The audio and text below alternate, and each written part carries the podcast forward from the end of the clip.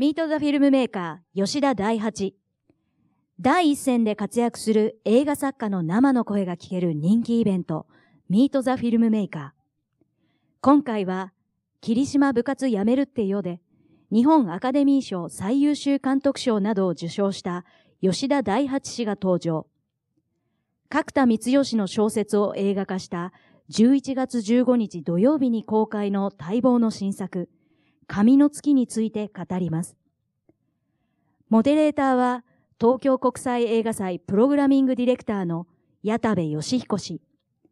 細部にまでこだわった演出やキャスティング、制作過程などについて、ここでしか聞けない興味深いトークを展開します。それでは監督をお呼びする前にスクリーンにご注目ください。私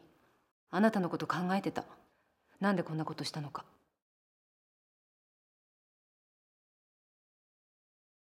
平凡な主婦が起こした巨額横領事件。それはたった1万円から始まった。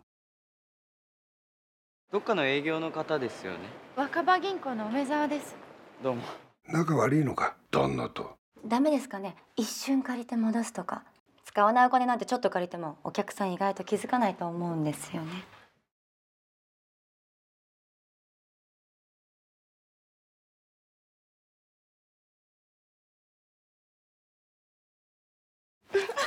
最近やたら残業多いしおかしいだろ。今辞めるわけにはいかないの、それぐらいの仕事してるの私も。お金触ってるともう変になりそう。彼女が関わった書村の証書だけが紛失してるんです。200万はどこにいたんですか？200万だけなの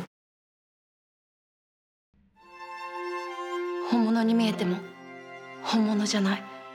初めから全部偽物。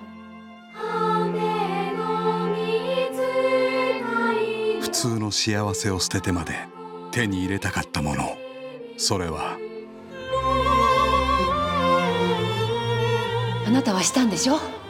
私には想像もできないようなこと。神の月。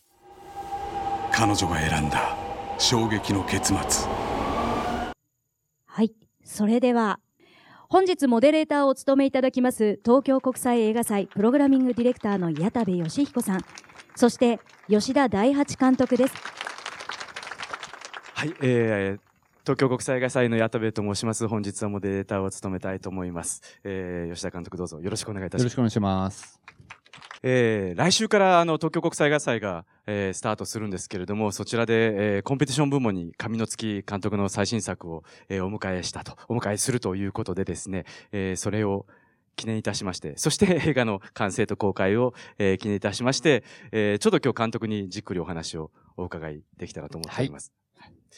えーもちろん後半神の月の話をたくさんしていきたいと思うんですけれども、えー監督のちょっとキャリアを振り返りながらですね、今までの作品にも、えー触れていきたいと思いますし、えー最後に、えー終盤に皆様からのご質問をお受けする Q&A の時間も設けたいと思いますので、えーぜひご参加いただけたらと思います。えーはい、早速、でございますが、監督は最初は、えー CM ディレクターとして、えーキャリアをスタートされて、はい。えっと、私が調べたところによりますと、87年にうん。CM 制作会社に入られた。というふうはいに伺ってますが、それはもう最初からなりたいご職業だったんですか？あのー学生の時に、あ当時あの8ミリフィルムでね、自主映画とかを作っていて、まあなんとなくその、まあなんとなくですけれど、漠然とその映画を作る仕事を、え映画を、映画をその仕事としてって、まあ考えてはいたんですけれども、ただ、当時具体的にじゃあどういうふうにね、あのーその業界に入ったらいいかわよわからなくて、まあ多分そのなんだろう、ちゃんと自分で調べる、まあ意欲は足りなかったなと思うんですけど、それでたまたま先輩がコマーシャルの制作会社にいて、まあ、コマーシャルも面白いよって言われて、で、まあ、で、あと当時、まあ多分コマーシャルがわりかしその、クリエイティブとしても、はい。なんとか、ちょっとこう若い人に、ええ。今よりもう少しこうなんだろう、興味を持たれていたというか、はい。あの、好きな CM もあったし、結構。ちょうど80年代後半というと、ええ。まあ、えっと市川淳さんとかね、そうですね。まあ、あの、はい。川崎徹さんとか、はい。あのーまあ、そういう CM ディレクターの人でもね、あの。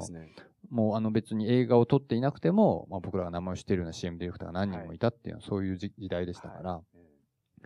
で、それでまあ、普通に就職活動の中でコマーシャルの制作会社を受けて入ったっていう。はい。コマーシャルの現場はいかがでしたですすぐには肌に合いましたですか？あの、それがね、すごく多分合ってたんだと思うんですよね。あの、で、まあ、学生の時に一応自分で撮影して、あの、切ったり貼ったり、音を入れたりっていう、まあ、一通りのことはまあやってたじゃないですか。すごくその、まあ、コマーシャルに入って、あ、なんか、そんな変わんないんだなっていうか、もちろんその、クライアントがいて、あの、そのクライアントの、クライアントが何が、何を求めてるかっていうのに答えてっていうところはまあ大きく違うところなんですけども、実際のその、まあ、そのフィルムプロダクションにいる人間の作業としてはね、まあ面白いものを作ればいいんだよねっていうぐらいの、まあ当時まあ、まだまだ全然そのペイペイだったから、そんな深く考えないでやってたせいかもあったかもしれないですけど、うん、すごく、なんか、割とすぐ馴染めたのは覚えてます。なるほど。はいそのままこう CM ディレクターが転職だということで進まれていたのか、常にいつかは映画監督にみたいな思いを抱かれていたのか、どういう、というのは、えー長編デビューなさるのが2007年の、えー、ふぬけどもですよね。87年の入社から20年経ってるわけですけれども、その20年間の間は、映画監督を夢見て過ごしてらっしゃったのか、どういう20年間だったんですか 20年。長いですよね、20年ね。でもね、CM はすごく楽しかったんですよね。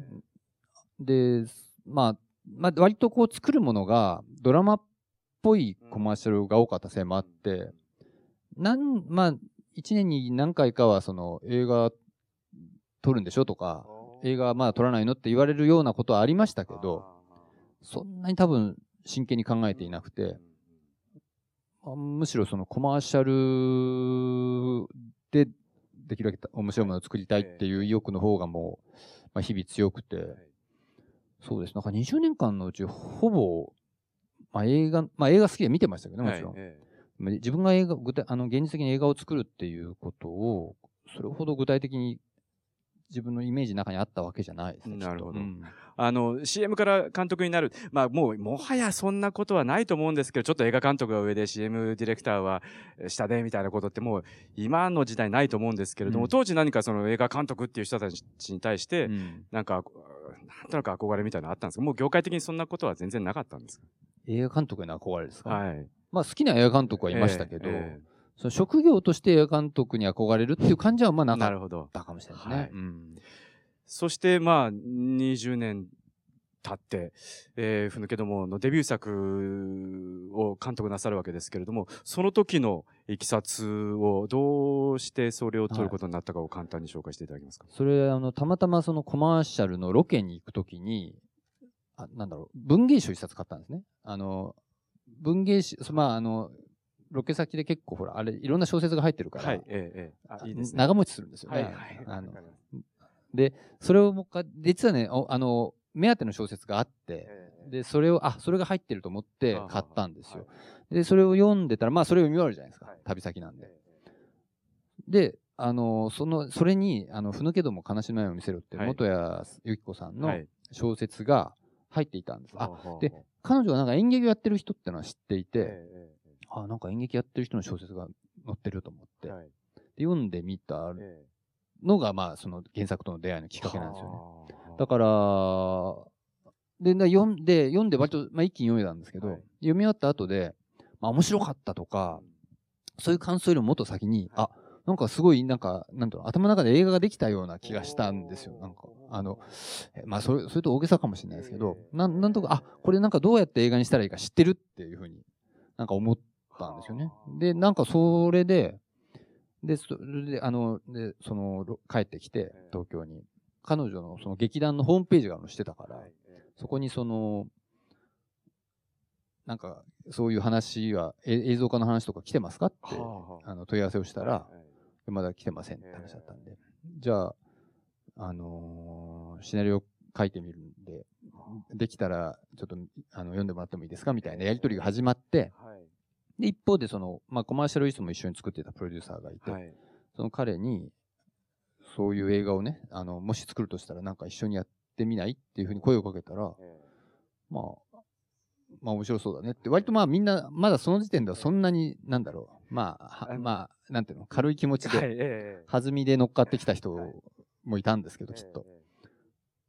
で、その、結構でもいろんなことが順調に、サクサク進んでいって、まあ、取れることになったっていうのがもう本当に、割と正直な経緯というか。はあはいすごいですね。じゃあ自分からも企画から立ち上げて完成に結びつけたということで、作ってみていかがでした？まあ、し結構 CM の延長線上でした？それとも全く違うものでしたか？ああ、その、だから映画ってどうやって作ったらいいか分かんなかったんですよね。あの、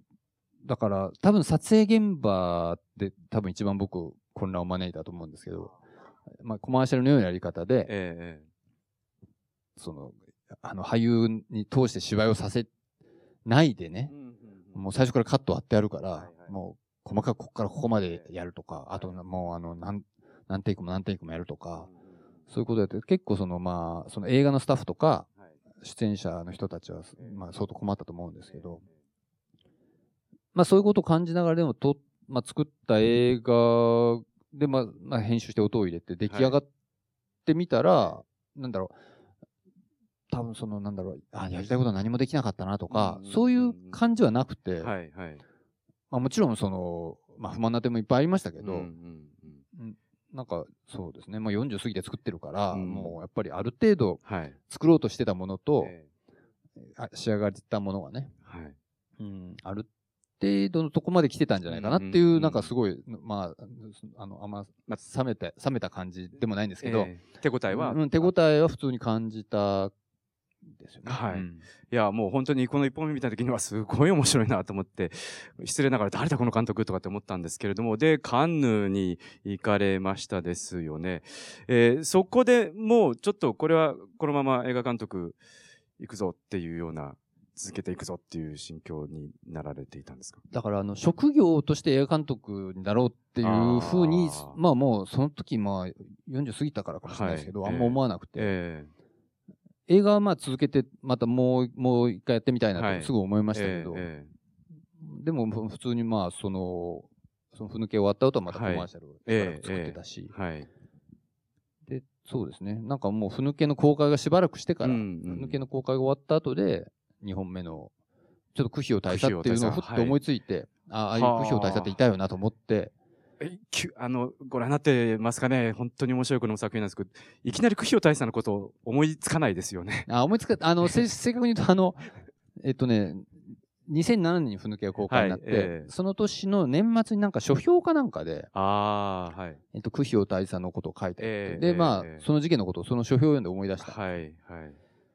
それで、その次の日にたまたまプロデューサーとべ、まあ、別の用事があった時に、はいえええあの、苦行大佐どう思うって言ったら、あ、面白そうだねって言うんで、まあ始まったっていう。なるほど、うん。はい。それが2009年公開ですね。これも、えー、ちょっと苦行大佐と神の月の関連もどっかであるのかなっていう気がするので、後でそれをお伺いしたいんですけれども、ちょうどあの、坂井正人さんが、付け花をつけて、えー、アメリカ人と偽る詐欺師の話ですね。で、えー僕は本当に監督に惚れ込んだのがパーマネント・ノバラ、えーという作品、えーだったんですけれども、ちょっとその、ここまで見てみると、この最初の3本でやっぱり監督のそ女優のお用い方といいますか、女優さん、女優映画になっているなという、えー印象がとてもあって、僕の監督が描く女優像というのが、なんか常にこう、えー勘違いしてる女っていうのがありまして、で、えっ、と、ふぬけどもの、えー長女は自分が女優に才能があると勘違いしていて、えー嫁は長作ひろみさんはついに家庭を持てたと勘違いしてて、えー、苦行大佐の女性たちは騙されてる時点で勘違いしてて、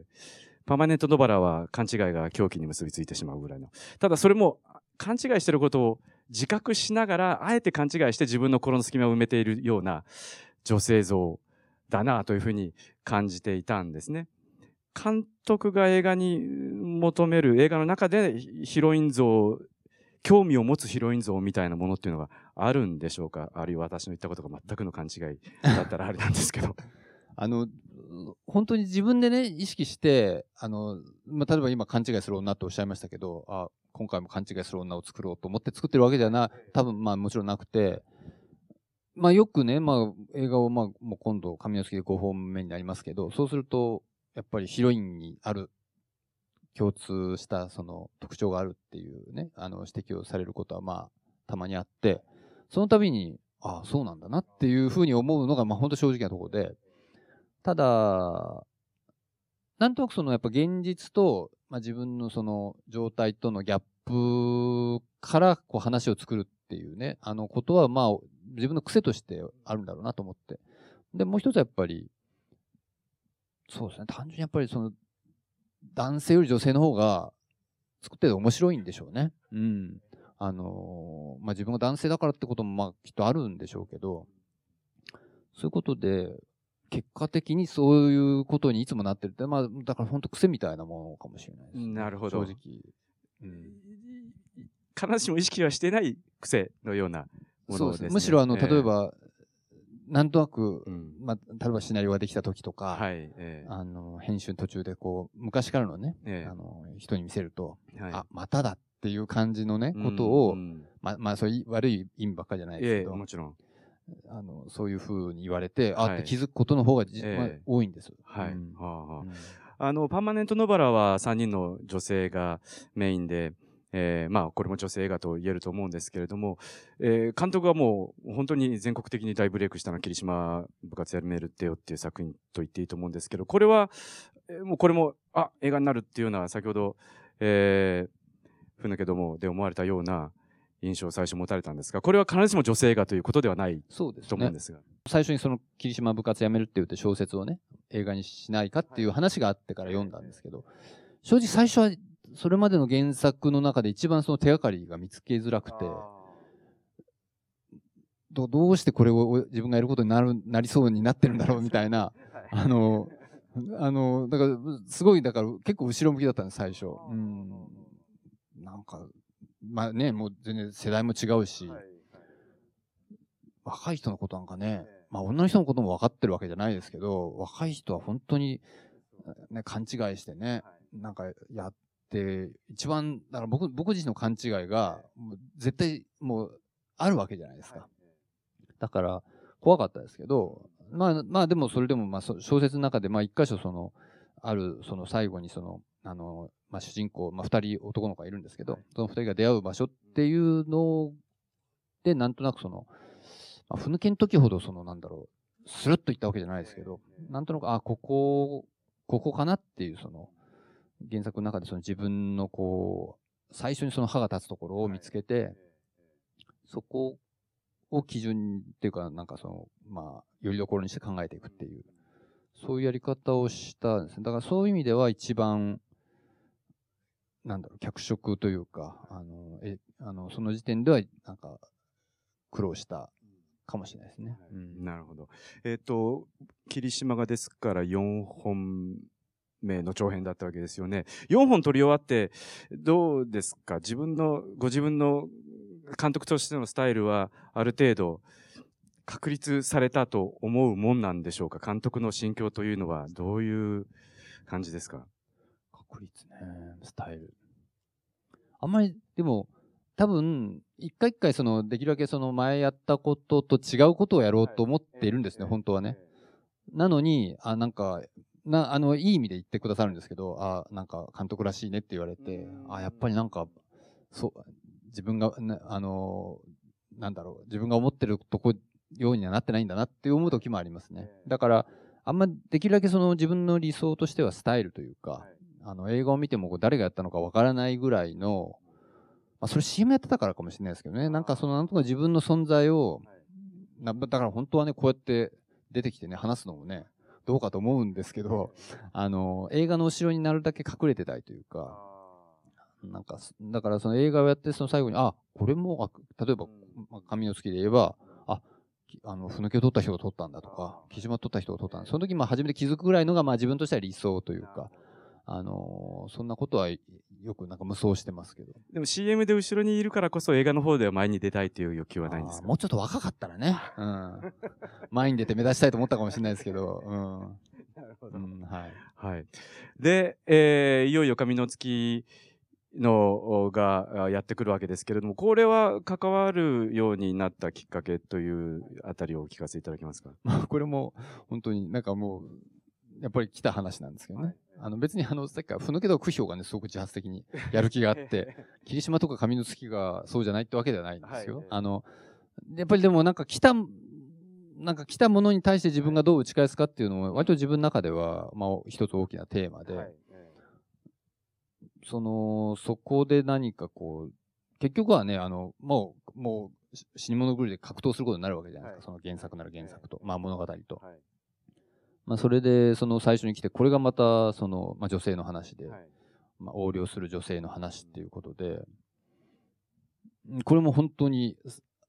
なんかなんだろう、あの、わからなかったというか、は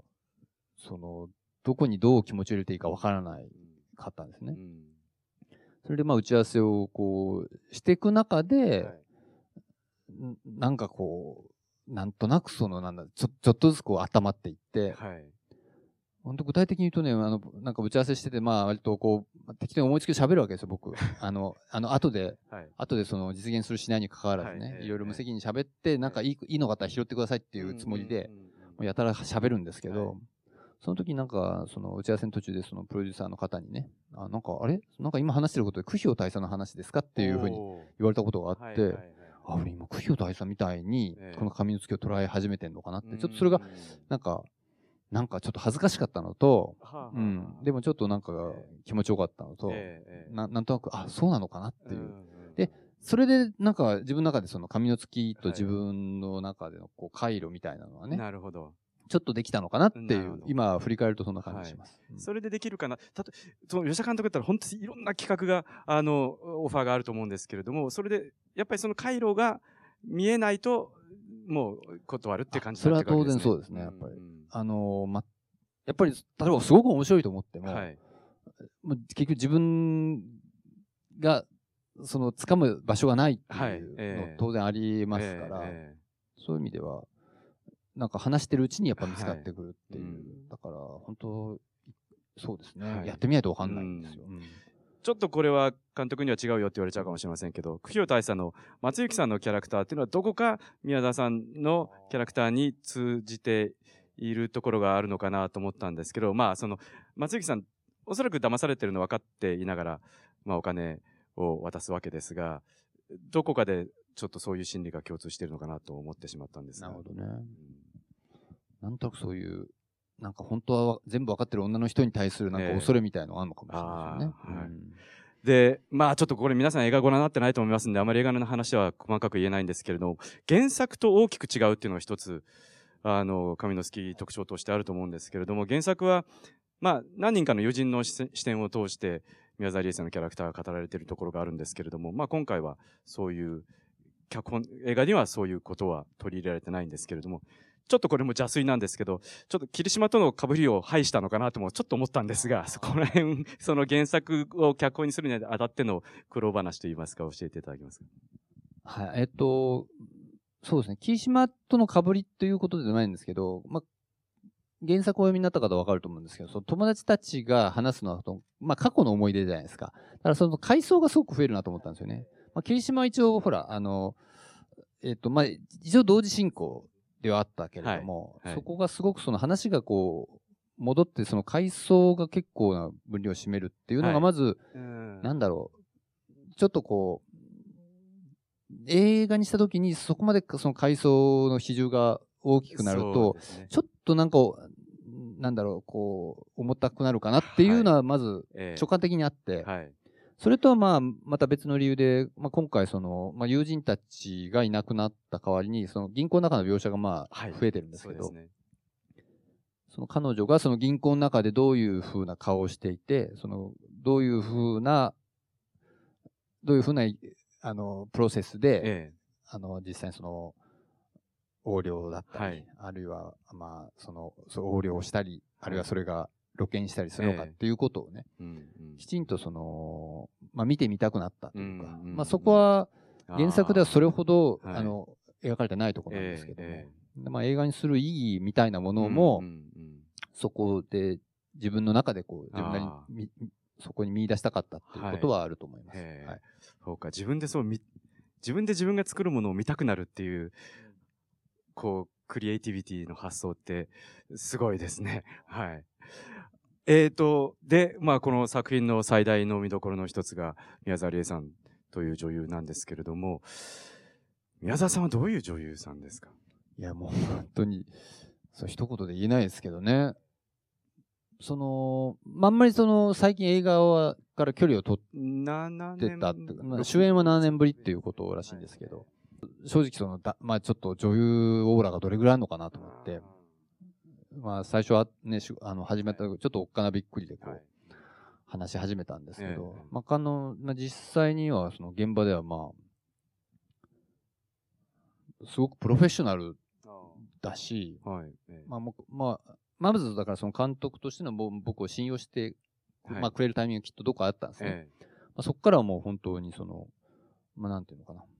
まあ、自分がどう綺麗に映るとか、うんそういうことをあんまり気にせずえに、うんうんあの、その僕が求めるもの、うんはい。映画のために何が一番必要かっていうことのためだけに、あの、本当100%、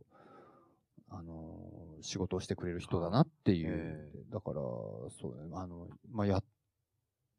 た後で、まあ、相当尊敬しましたね。はあ。うん。相当撮影前に綿密に話し合いとかなさるんですか？それとも現場でいろいろ決めていく感じで今すか、回は、ほまあ、今回はいつもそうかな。い。つもあんまり事前に話さないですね。まあ、もちろん顔合わせぐらいはしますけど。えええだから始まる、始まってから、えできるだけ、あの、早い、早い時期にはい。信用を勝ち取るかどうかが、はい。結構勝負の分かれ目で。不安じゃないですか？不安ですけどね。でもやっぱり、なんかこう撮影の前に、ええ。まあもちろんシナリオありますよね。シナリオあって、まあ、例えば衣装合わせだったり、はいまあ、そういう話す機会あるんですけど、はい。まあ撮影してみないと分かんないってことが、まあ、僕もどっかで、はい。いろんな説明しながら、えまあでもこれは、現場入ったらどうなるか分かりませんよねっていう気持ちで喋ってるのが、き向こうにバレてるんですよ、多分ね。だから、なんとなくもう、じゃあまあ、あと現場ですねって話になるんですよ。だから、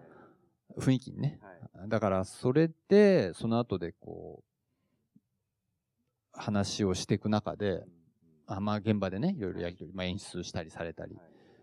の中で、なんかまあ、うまくパチッとはまればね、そこからはこううまくいくんだと思うんですけど。はい。うん。監督が、まあね、シーンの話はちょっと言えないかもしれませんけれども、その撮っていて宮沢さんのこういう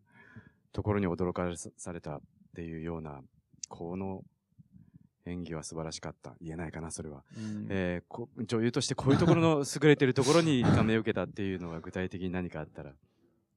まあその、さっき、まあだから、でもやっぱり自分が、自分のなんていうのかな、はいあの、自分の見せ方は当然もう、はい。すごくよくわかってるわけですよね。えで、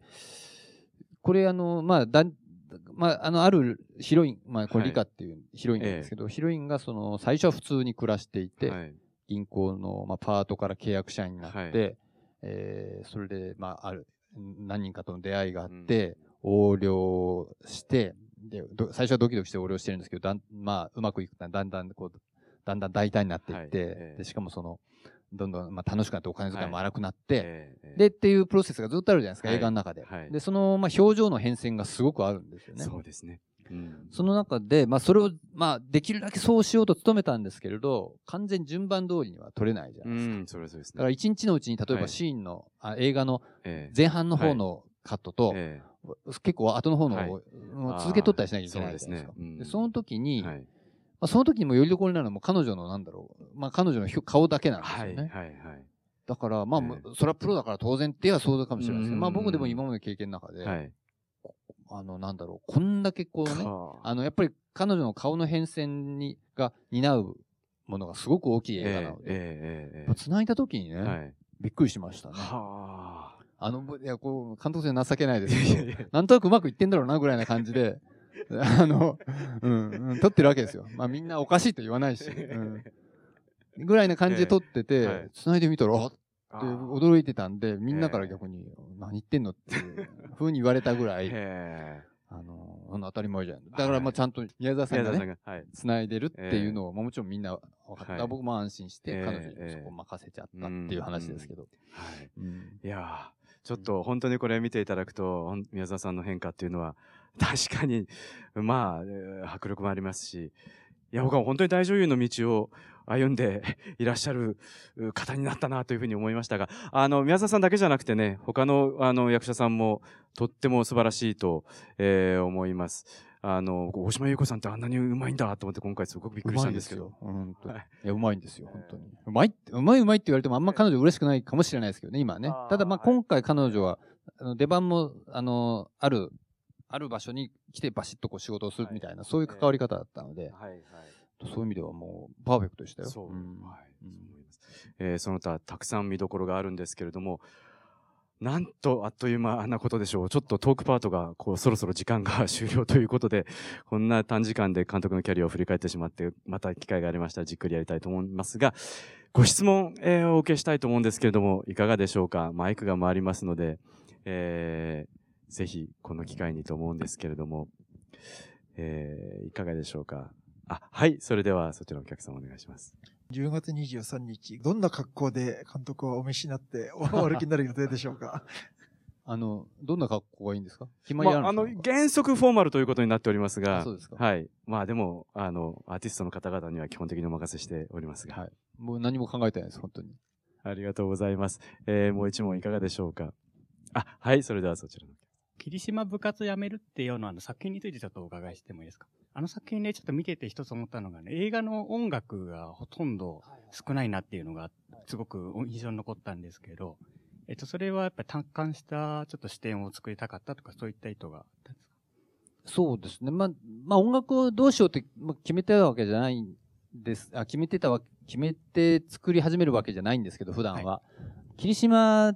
は、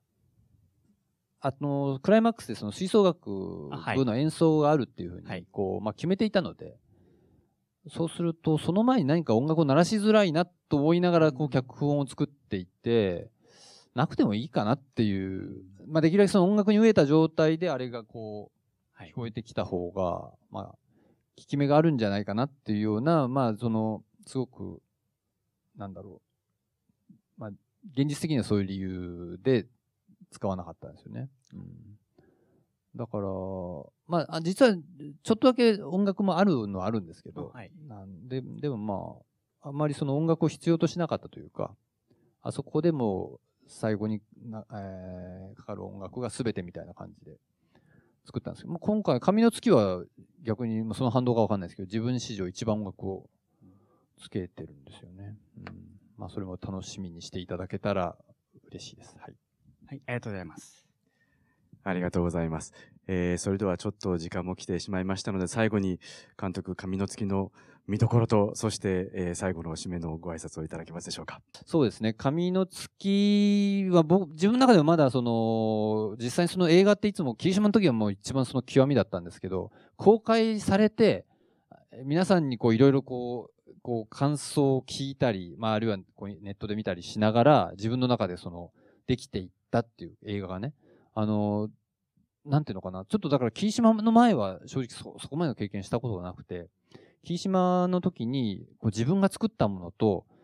実際にその公開されてみんながそのいろいろんな感想を持ったもう総体としての映画っていうのはね、もう経験として全然違うもんだっていう風な